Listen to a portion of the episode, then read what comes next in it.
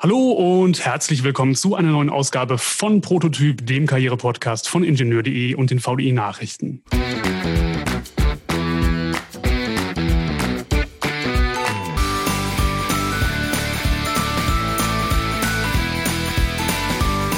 Mein Name ist Peter Sieben und neben mir sitzt mein Kollege Wolfgang Schmitz für Sie am Mikro.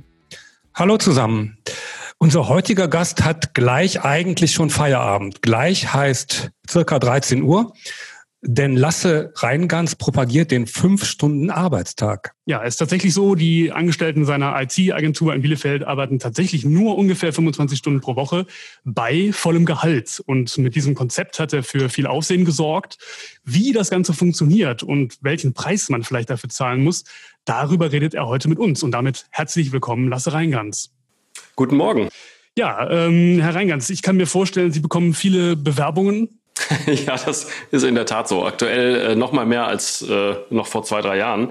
Ähm, das scheint also ein Bedürfnis zu treffen, das weniger Arbeit für viele Leute sehr sinnvoll erscheint. Okay. Ähm, wie sind Sie denn selber auf die Idee gekommen? Hatten Sie selber so einen, so einen stressigen Job oder zu viele Stunden am Tag mit Arbeit und, und zu wenig Freizeit, dass Sie gedacht haben, da muss sich was ändern? Ja, in der Tat. Also ich war äh, seit 2007 Geschäftsführer und Gesellschafter einer Agentur hier in Bielefeld mit als ich ausstieg 2017 mit 50 Mitarbeitern, ähm, natürlich hat man da eine gewisse Verantwortung und im Agenturgeschäft ist es so wie in vielen Berufen, dass es eigentlich immer schneller und immer mehr wurde und wird.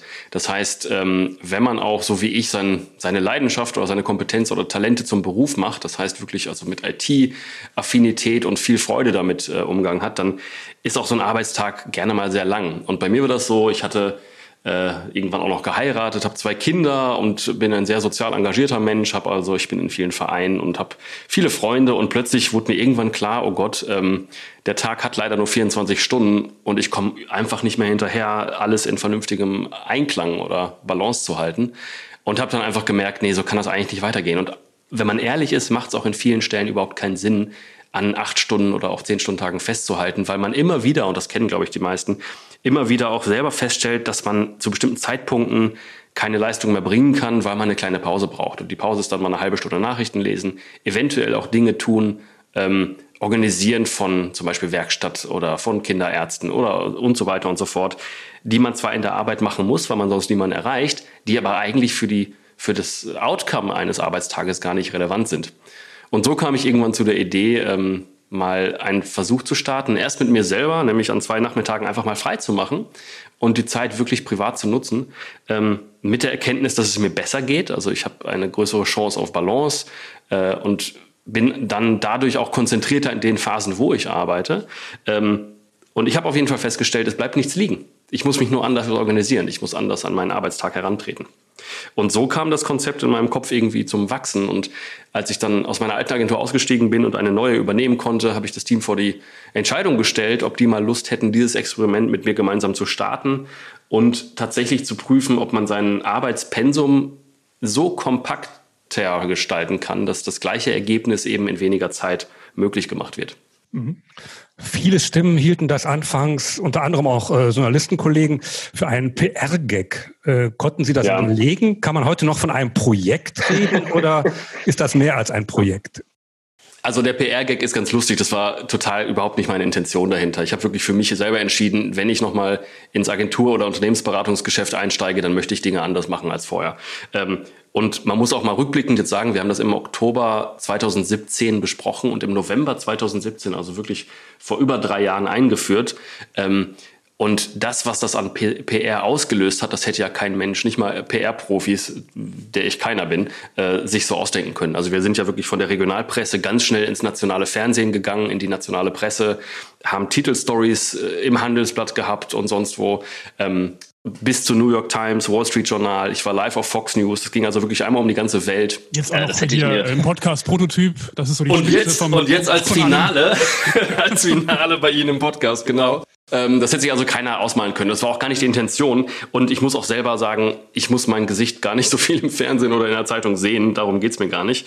Äh, was ich schön daran finde, dass das so eingeschlagen hat, ist tatsächlich eine Sache, die mir am Herzen liegt, nämlich wir müssen tatsächlich heutzutage Arbeit einfach mal neu denken. Aus dem Grund, weil sich die Arbeits- und Privatwelt einfach so gewandelt hat in den letzten 30, 40, 50 Jahren.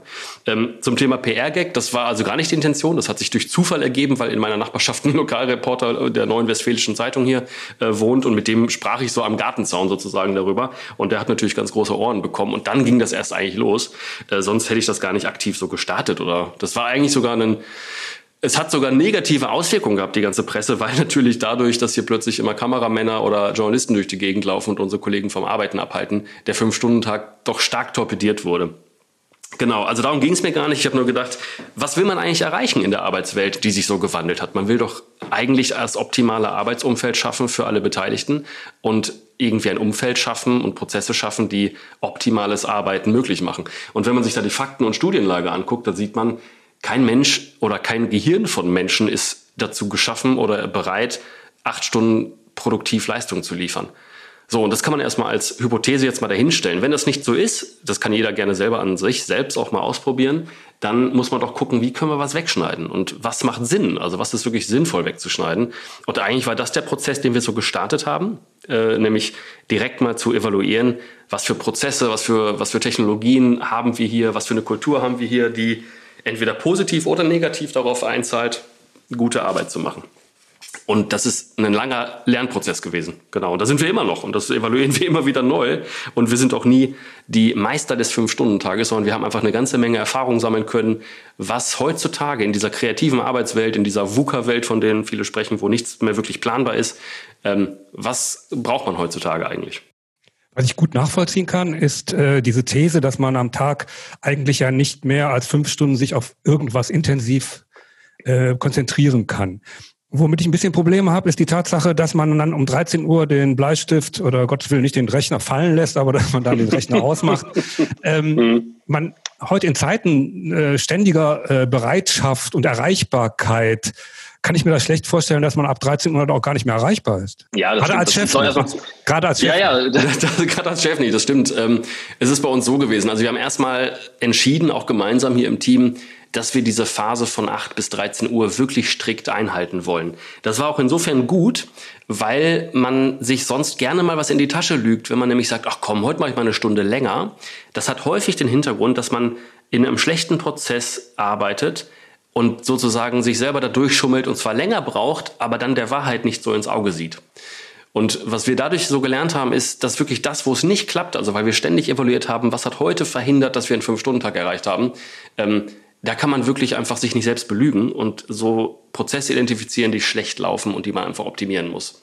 Mit der Erreichbarkeit ist es so, wir haben natürlich Systeme, also Support-Ticketsysteme etc. pp., wo man nicht telefonisch, aber wirklich digital mit uns in Kontakt tritt. Und wenn es wirklich brennende Themen sind, wenn wir ein E-Commerce-Portal betreiben für Kunden und das ausfällt, dann gibt es meistens auch die Möglichkeit, uns mobil zu erreichen. Also unsere Kunden haben Projektleiter-Handynummern ab und an, die werden aber nicht benutzt, außer es ist wirklich ein intensiver Notfall. Ähm, und bei mir als Chef ist es auch so, ich habe auch gar kein Problem damit, mit Kunden zu telefonieren. Auch gerne mal um 15, 16 oder wenn es mal wirklich brennt, um 19, 20, 21 Uhr. Aber das muss im Projektgeschäft, im Regelbetrieb gar nicht gar nicht sein, sondern ist eher sehr kontraproduktiv auf Performance und Produktivität weil man ständig aus den Prozessen gerissen wird. Und es gibt auch dazu Studien, jede Unterbrechung, wenn man in einem konzentrierten Arbeitsprozess ist, und das ist eigentlich das, was unsere Arbeitsrealität heutzutage ist, äh, kostet uns eine Viertelstunde, bis das Konzentrationslevel wieder auf dem Punkt ist, wo es vor der Unterbrechung war. Das heißt, wenn jetzt ein Kunde anruft hier und auch tagsüber vor 13 Uhr, dann heißt das, irgendwer hat gerade eine Viertelstunde Zeit verloren. Und wenn das fünfmal passiert oder viermal die Stunde, hat man eine Stunde schon mal, äh, die man nicht produktiv auf dem Level arbeiten kann, wie man in einem ruhigen Kontext hätte arbeiten können. Und was wir mittlerweile sogar so machen, ich meine, jetzt durch Corona ist seit einem Jahr sowieso alles anders, aber äh, wir haben aktuell gar keine telefonische Erreichbarkeit, sondern die kommen bei uns auf dem Anrufbeantworter an, weil wir Prozesse haben, auch mit Kunden abgestimmt, wie wir mit denen sinnvoll arbeiten. Und meistens äh, basiert das auf digitalen Tools. Und natürlich gibt's aber auch verabredete Telefontermine. Also wir sprechen ja mit Kunden, aber nicht mal einfach so ad hoc zwischendurch, sondern wir terminieren das. Dann gibt's mittlerweile wahrscheinlich eine Videokonferenz und dann ist auch sehr klar, was die Agenda ist. Das ist auch ein großer Punkt. Oft gibt's so Einladung zu Terminen, da weiß keiner, worum es geht. Es sind zehn Leute im Termin eingeladen und äh, es wird erstmal eine halbe Stunde mit Smalltalk verbracht.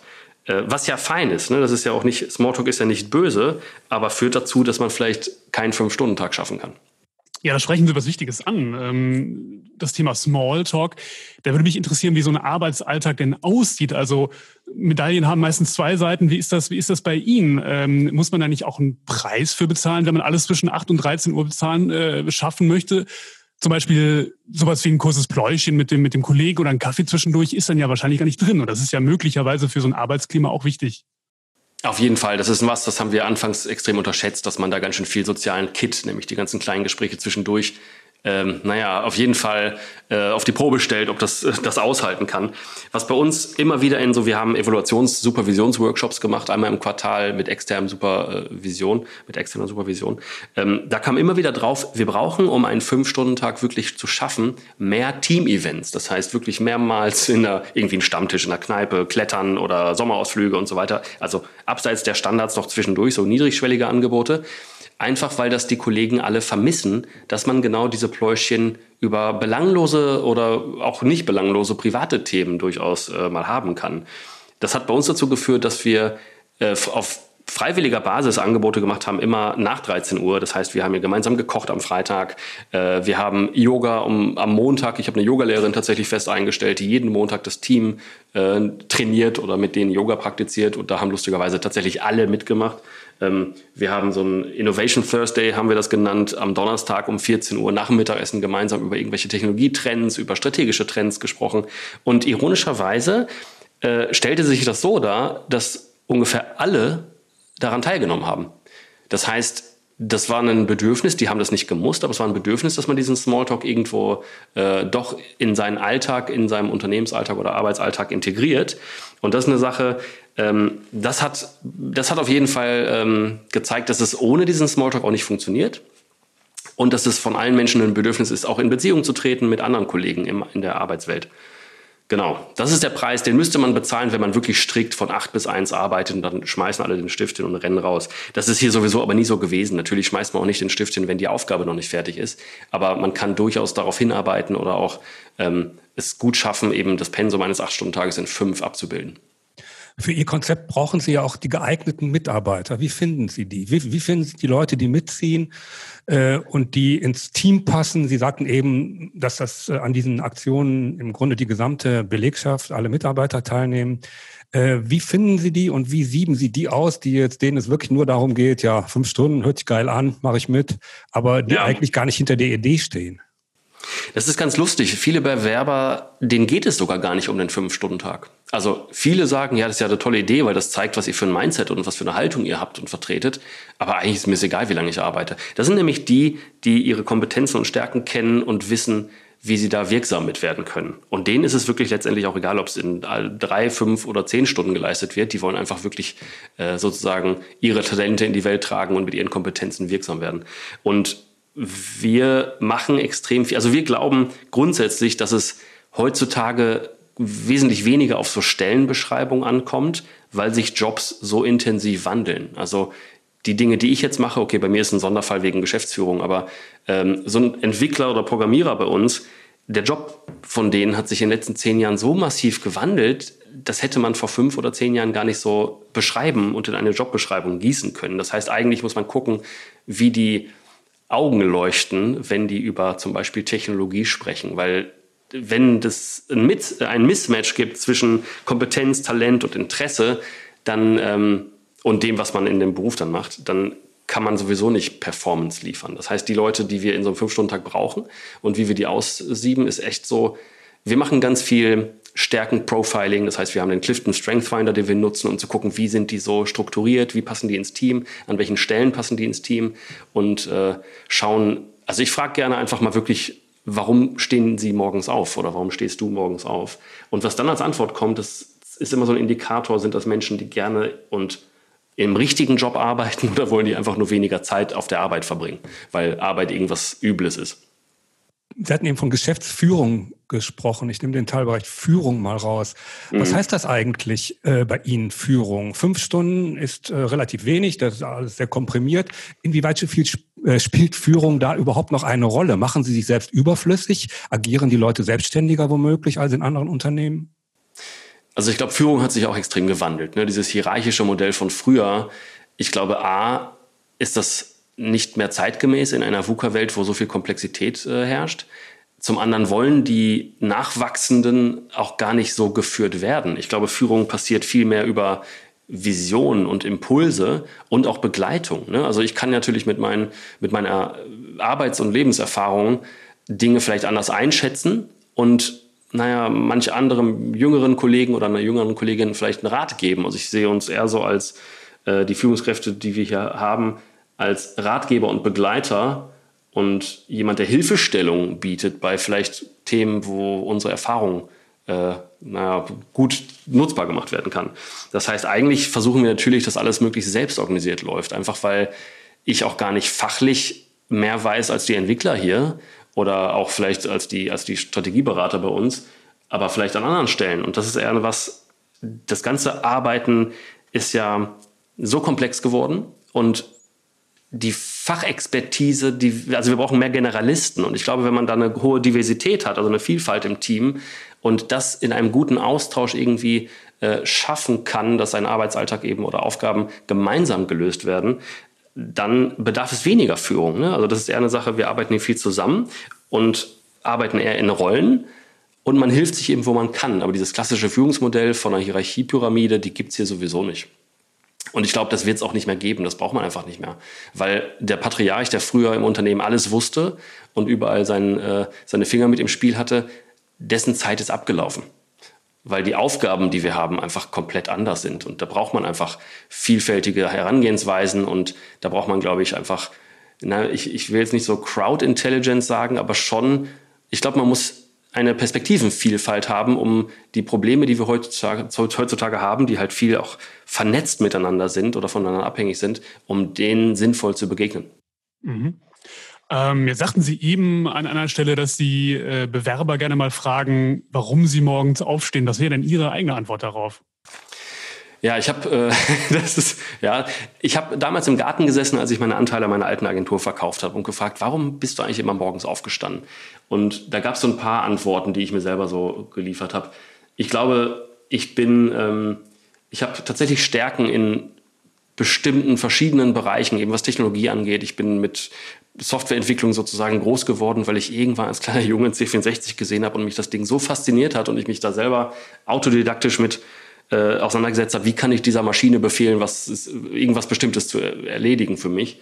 Ähm, und ich habe gemerkt, ich bin äh, sehr beziehungsfreudig und begeisterungsfähig und habe auch gemerkt, ich muss nicht für Geld unbedingt arbeiten. Also Geld ist zum Beispiel kein Antreiber, sondern eher wirklich mit meiner Kompetenz und meiner Erfahrung meinen Kunden ähm, nachhaltig Wirtschaften ermöglichen. Ne? Also zum Beispiel, wenn wir irgendwelche Beratungsprojekte haben, mit meiner Erfahrung ähm, ganz wesentlich höhere Produktivität zu erreichen, das ist das, was mich morgens aufstehen lässt. Also ich freue mich einfach total darüber, dass wir Kunden haben, die dankbar sind für die Arbeit, die wir gemeinsam machen, aber die sich darüber freuen, dass ich eben mit, den, äh, mit meiner Kompetenz und meinem Team äh, den Hilfestellungen in dieser aktuellen Situation liefern kann.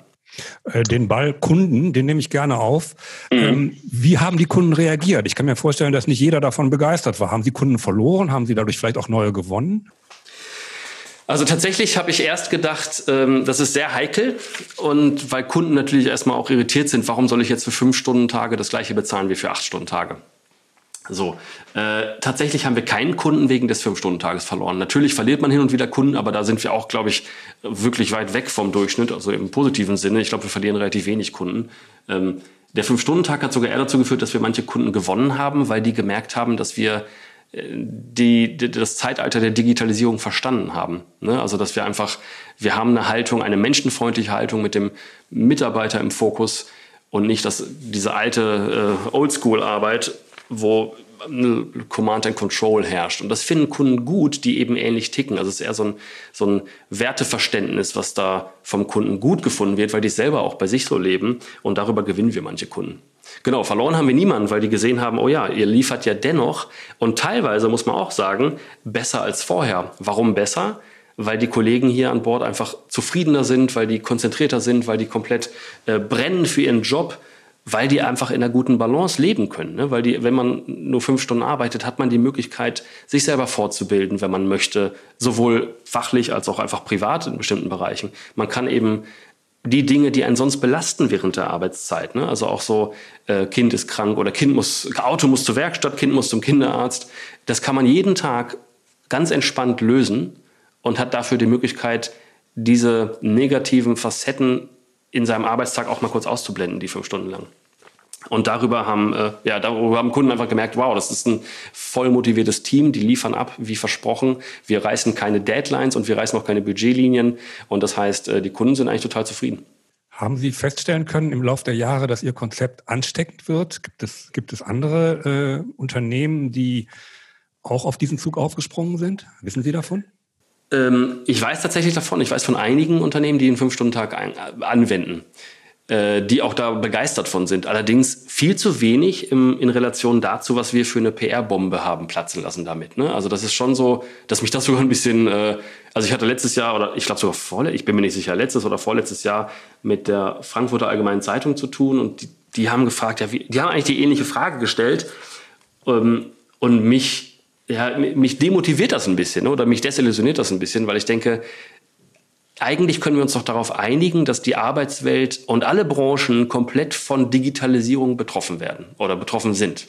Und dennoch halten so viele Menschen an diesen alten Konzepten von Arbeit fest, sei es Führung, sei es Arbeitszeit als Maßstab aller Dinge. Und irgendwie ist also, um Ihre Frage zu beantworten, viel zu wenig Impact passiert, dahingehend, dass die Dinge, die wir sagen und tun oder die ich auch in meinem Buch beschrieben habe, ähm, das ist alles wirklich erforscht und macht auch ziemlich viel Sinn, wenn man das in Gänze mal durchdenkt. Aber dennoch haben viel zu wenig Leute einen Fünf-Stunden-Tag äh, irgendwie bei sich eingeführt. Obwohl man jetzt auch mit Corona sagen muss, ich glaube, dadurch, dass sehr viele Leute im Homeoffice sind, da ist, glaube ich, die Chance, dass man acht bis zehn Stunden wirklich fokussiert zu Hause arbeitet, wegen Kindern vielleicht, wegen einem schlechten Arbeitsplatz zu Hause, äh, die Chance ist gar nicht so hoch. Das heißt, viele erleben gerade Fünf-Stunden-Tage, ohne es zu merken, glaube ich. Mhm. Jetzt haben Sie gerade das äh, Stichwort ähm, Digitalisierung selber genannt. Welche Rolle spielt das denn? Ich kann mir vorstellen, dass so ein Fünf-Stunden-Tag vor allem dann gut funktioniert, wenn man bestimmte Prozesse einfach, ich sag mal, outsourced, also automatisiert. Ne? Also so ähm, Dinge, die man vielleicht gar nicht selber als Mensch in acht Stunden erledigen muss, sondern, sondern die vielleicht irgendeine Maschine oder ein Computer besser kann. Absolut. Und das ist so, das ist ganz erschreckend. Also in Deutschland, es gab eine Bitkom-Studie, die kam Ende 2016, ist jetzt schon ein bisschen her, aber die kam raus und da stand drin, äh, dass nahezu 80 Prozent aller Unternehmen in Deutschland noch häufig das Fax benutzen. So, und das ist eine, eine Zahl, die hole ich echt auch bei jedem Vortrag raus, weil ich denke, das ist exemplarisch dafür, wie viel schon immer noch schief läuft in Deutschland und in was für einem Zustand in digitaler Sicht wir uns hier befinden. Oder sieht man jetzt auch bei der Kontaktverfolgung oder äh, bei Krankenhäusern häufig, dass da ganz viel auf Zettel und Papier passiert.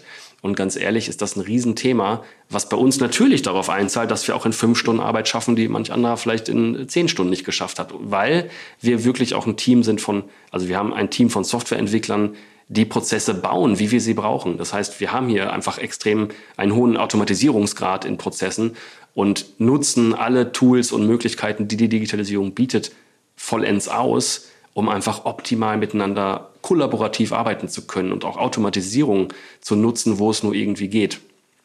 Und das ist eine Sache, ich glaube, bei einem Krankenhaus wird das schwierig. Ne? Also da kann ja äh, vielleicht die Krankenschwester nicht um 30 Uhr sagen, ich gehe jetzt und der Patient äh, muss gucken, was er macht.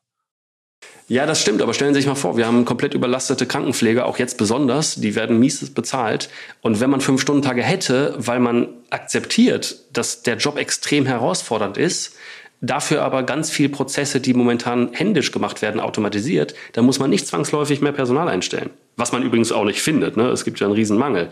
Und ich habe auch mit, wir haben vor Jahren mal ein Projekt mit einem Krankenhaus hier in der Region gemacht, ähm, wo wir die Intensivmedizin mit einem mit einer Dashboard-Softwarelösung versorgt haben, um Differentialdiagnostik zu optimieren. Das heißt, wir haben die zehn häufigsten Todesursachen in der Intensivmedizin genommen und alle Faktoren, die darauf, äh, na, die damit zu tun haben, in einem Dashboard vereint, sodass die sehr viel schneller erkennen konnten, was für Medikamente jetzt nicht gegeben werden dürfen, weil das sonst tödlich werden könnte, ähm, um einfach zu versuchen, zehn dieser häufigsten Todesursachen auf der Intensivmedizin zu reduzieren. Und damit retten wir Menschenleben und damit entlasten wir massiv Menschen, die das halt nicht mehr auf Zettel und Stift nachprüfen müssen, müssen in irgendwelchen Listen und Büchern. Und das ist eine Sache, ich fand das interessant, um nicht zu sagen irritierend, dass Krankenhäuser teilweise diese simplen Möglichkeiten, das ganze Projekt hat äh, weit unter 50.000 Euro gekostet, äh, um solche Möglichkeiten nicht einfach, äh, dass die das nicht haben. Ne? Und das ist wirklich eine Sache, ich glaube, in der Pflege, genauso wie im Handel oder in der Produktion, da sind wir in Deutschland, glaube ich, noch 10 bis 20 Jahre hinterher in ganz vielen Bereichen und Betrieben. Und damit verschenken wir ganz viel Potenzial.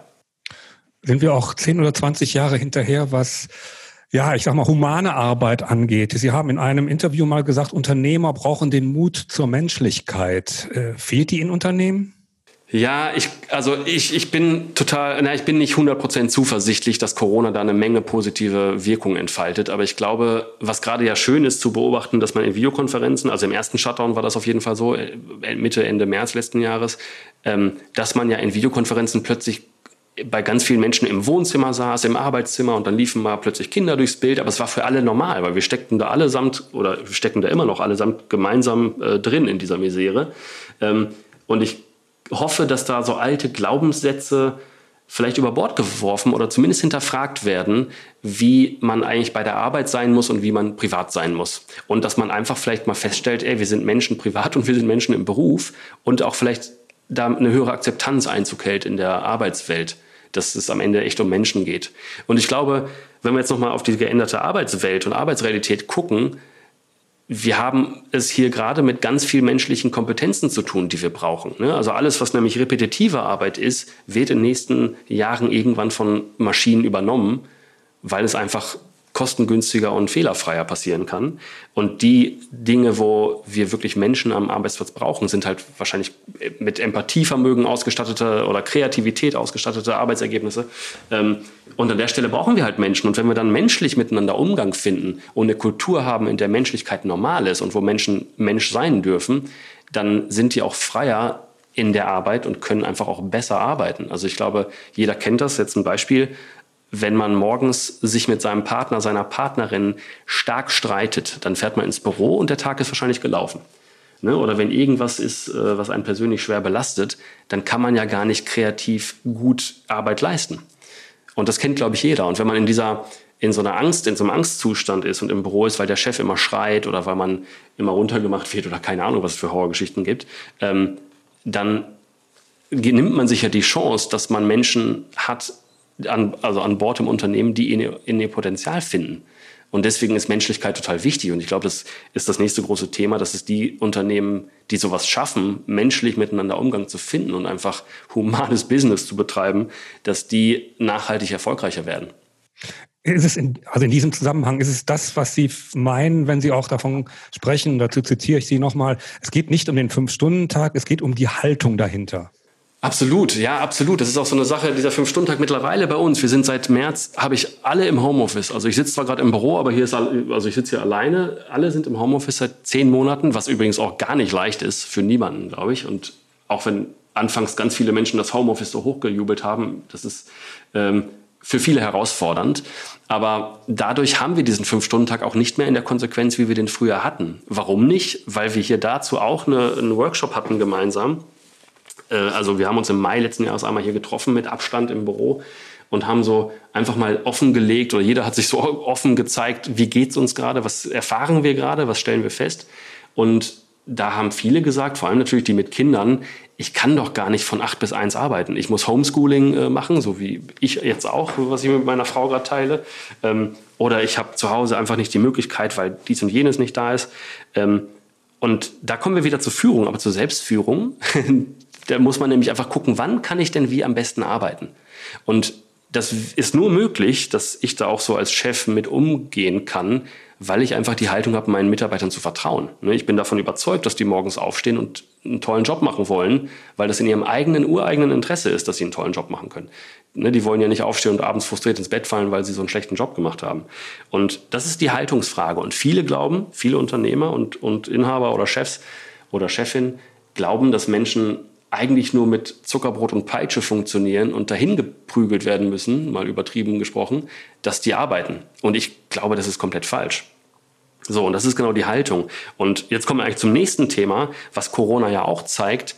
Brauchen wir jetzt eigentlich noch Büros? Ne? Also es gibt ja immer noch Firmen, die gerade alle wieder aus dem Homeoffice ins Büro geordert haben, weil sie einfach kein Vertrauen haben, dass die zu, zu Hause sitzen und arbeiten würden. Und ich glaube, das ist genau gerade so eine Art Kulturkampf, der stattfindet von den New Workern, möchte ich sie mal nennen, die wirklich als Team gemeinsam eine Vision verfolgen und sich Vertrauen schenken gegenseitig und offen miteinander Umgang finden und menschlich miteinander sind. Und den Old Workern, die eben dieses Vertrauen nicht aufbringen, die Leute komplett sinnlos bis sogar gefährlich wieder ins Büro zwingen, wo sie dann am Schreibtisch sitzen, wie sie genau auch zu Hause am Schreibtisch sitzen können. Und wer gewinnt und man muss ja auch, äh, das Gute gewinnt immer. Das Gute gewinnt immer. Deswegen glaube ich, also das andere macht überhaupt keinen Sinn. Ne? Also was passiert denn jetzt, wenn die Leute zum Beispiel so acht Stunden Tage auch, acht Stunden Tage oder auch dieser Arbeitsplatz, dieser Fokus auf den Arbeitsplatz im Büro, ähm, das macht ja keinen Sinn. So, und wenn Menschen lang genug Dinge tun, die keinen Sinn ergeben, werden sie sehr frustriert und werden den Arbeitsplatz natürlich verlassen. So, und der Fachkräftemangel, den wir vor Corona hatten, der wird auch nach Corona irgendwann wieder äh, sichtbar werden. So, und dann gibt es also viele Arbeitsplätze, aber viel zu wenig Kräfte, die das leisten wollen oder können. Und dann wird es, wird dieser Kampf natürlich noch ein bisschen schärfer geführt. Aber der wird, naja, der Kampf wird ja nicht von den Unternehmen selbst geführt, sondern einfach die Mitarbeiter, das Gesetz der Füße bestimmt, was dann passiert. Und ich glaube, Unternehmen, die jetzt gerade darauf bestehen, dass die Leute aus dem Homeoffice wieder bitte ins Büro kommen, die werden halt bald alle Kollegen äh, verlieren, weil die das einfach für grob fahrlässig und gefährlich äh, empfunden haben. Besteht denn auf der anderen Seite nicht vielleicht auch die Gefahr, dass äh, ein Unternehmen dann so eine gewisse Verantwortung und auch Infrastrukturkosten an die Mitarbeiter abwälzt? Also wenn ich jetzt künftig immer im Homeoffice arbeiten muss, muss ich ja einen Raum mhm. zur Verfügung haben, ich muss die Technik da haben und so weiter. Und das mhm. wird dann ja künftig vielleicht standardmäßig von, von Unternehmen verlangt. Mhm. Ja, das, das kann sein, aber es wird Unternehmen geben, die natürlich auch Zuschüsse machen. Ich habe das von Google aus Hamburg gehört. Die haben initial, wenn man begonnen oder wenn man bei Google angefangen hat, gab es irgendwie 20.000 Euro zur freien Verfügung, nämlich für Homeoffice-Platz, äh, Arbeitsplatzausstattung. Und irgendwas wird da passieren. Ich meine, da gibt es auch gesetzliche Regeln noch nicht und steuerliche Regeln müssen da auch noch, glaube ich, auf den Weg gebracht werden. Aber grundsätzlich ist es doch so, wenn ich jetzt meinen Mitarbeitern keine Laptops gekauft hätte, also was wir sowieso hier haben, dann hätten die ja gar kein Arbeitsgerät gehabt. Das wäre, also das hätte ich natürlich machen müssen. Genauso wie vielleicht äh, Mietunterstützung oder Zuschüsse für diese, für diese Bereitstellung des Arbeitsplatzes. Und wenn man das nicht tut, dann geht man halt irgendwann zu dem, der das dann tut, also zu der, zu der Firma. Okay. Ne?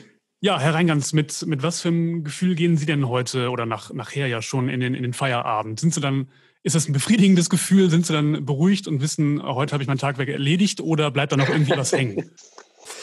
Ach, also ich glaube, bei mir ist dieser Fünf-Stunden-Tag genau, was ich eben meinte. Ich brenne so für diesen Wandel, der gerade stattfindet und den auch irgendwie kundtun und meine Kunden und ja, meine Kunden dabei beraten zu können. Ähm, ich glaube, gerade ist auch einfach schwierig mit dieser Situation in Corona-Zeiten. Ne? Also es, es, gibt so diese konkreten Feierabend, ja, den nehme ich mir natürlich und das ist auch wichtig, Stichwort Selbstführung.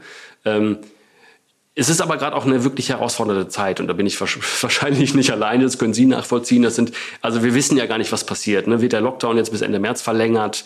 Äh, wie viele Insolvenzen kommen bald auf uns zu? Was passiert mit unseren Kunden? Also wir haben viele Kunden, die haben 30 Prozent Umsatzeinbrüche gehabt letztes Jahr, also katastrophal.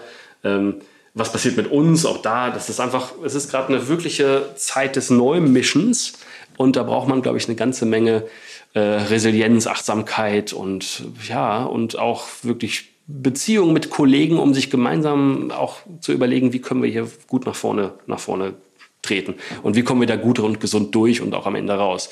Äh, das heißt, ich gehe nachher in Feierabend, ach, ich glaube, ich bin erstmal ein sehr optimistischer Mensch. Es wird am Ende gut, was ich eben meinte. Das Gute gewinnt und wir werden sehen, wofür es am Ende gut war, was wir alle gerade äh, durchleben.